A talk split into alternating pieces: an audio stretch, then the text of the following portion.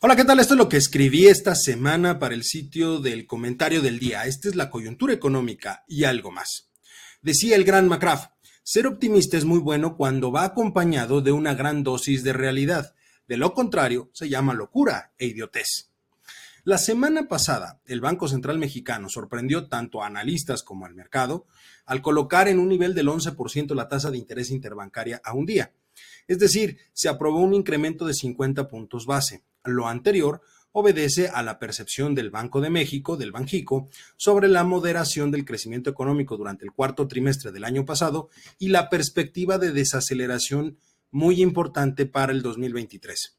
Si bien la inflación general en México presenta signos de disminución, el componente subyacente continúa marcando una tendencia alcista, y no solo aquí, sino a nivel internacional. Una situación que motiva a los bancos centrales de varios países a prolongar el aumento de tasas de interés por más tiempo. De acuerdo con lo dado a conocer por el Banco de México, en enero la inflación general se ubicó en un nivel del 7.91% y el componente subyacente en 8.45%. Un escenario asociado con los niveles de los precios que existen en alimentos y servicios. Asimismo, detectó como los principales riesgos para un alza inflacionaria la propia inflación subyacente, los precios de los energéticos o agropecuarios, la reapertura económica de China, la depreciación cambiaria y mayores presiones de costos. Por el lado de los factores que podrían empujar a la baja se encuentran una mayor desaceleración de la economía global, la disminución de intensidad del conflicto geopolítico, un mejor funcionamiento de las cadenas de suministro, un menor traspaso de presiones de costos y un mayor impacto de las medidas del gobierno federal ante la carestía, el famoso PASIC. Ahora bien, no se puede perder de vista que debe existir necesariamente una coordinación muy estrecha entre la autoridad hacendaria y el Banco Central. Aun cuando el mandato de este último es muy claro respecto de los niveles y el poder adquisitivo de la moneda, el ejercicio de sus funciones puede perder efecto en la medida en que el gobierno busque acelerar la economía a través de la inyección de recursos de manera directa, algo que el gobierno de la llamada 4T gusta constantemente de hacer a través de los famosos programas sociales. Sin embargo, es aquí donde la cosa puede complicarse de manera muy importante. De acuerdo con los criterios generales de política económica para este año, para el 2023, que elaboró la Secretaría de Hacienda, para el inicio de este año la tasa de interés fijada por el Banco Central debería estar en un nivel del 9.5%. La realidad es que nos encontramos 1.5 puntos porcentuales por arriba.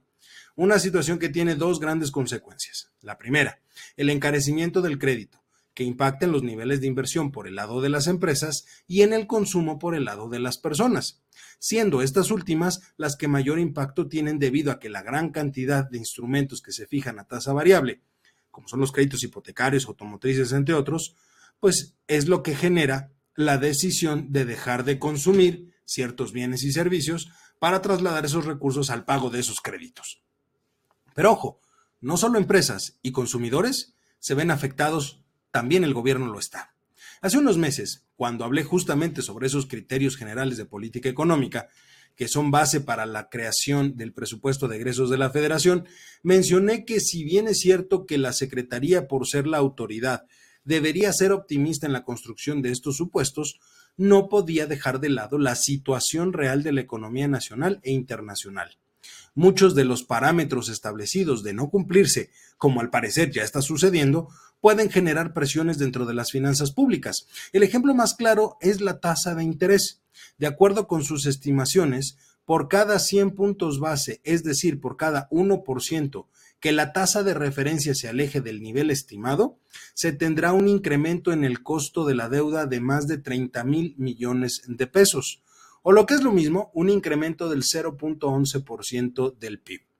Si consideramos que hoy la tasa está 1.5 puntos porcentuales por encima de lo establecido, significa que ya tenemos un sobrecoste de más de 45 mil millones de pesos, que dicho sea de paso, no están presupuestados, dado que el mecanismo natural para contrarrestar esta situación es el uso de los fondos de estabilización, mismos que el gobierno del hijo predilecto de Macuspana se acabó a tan solo dos años de haber iniciado su gestión.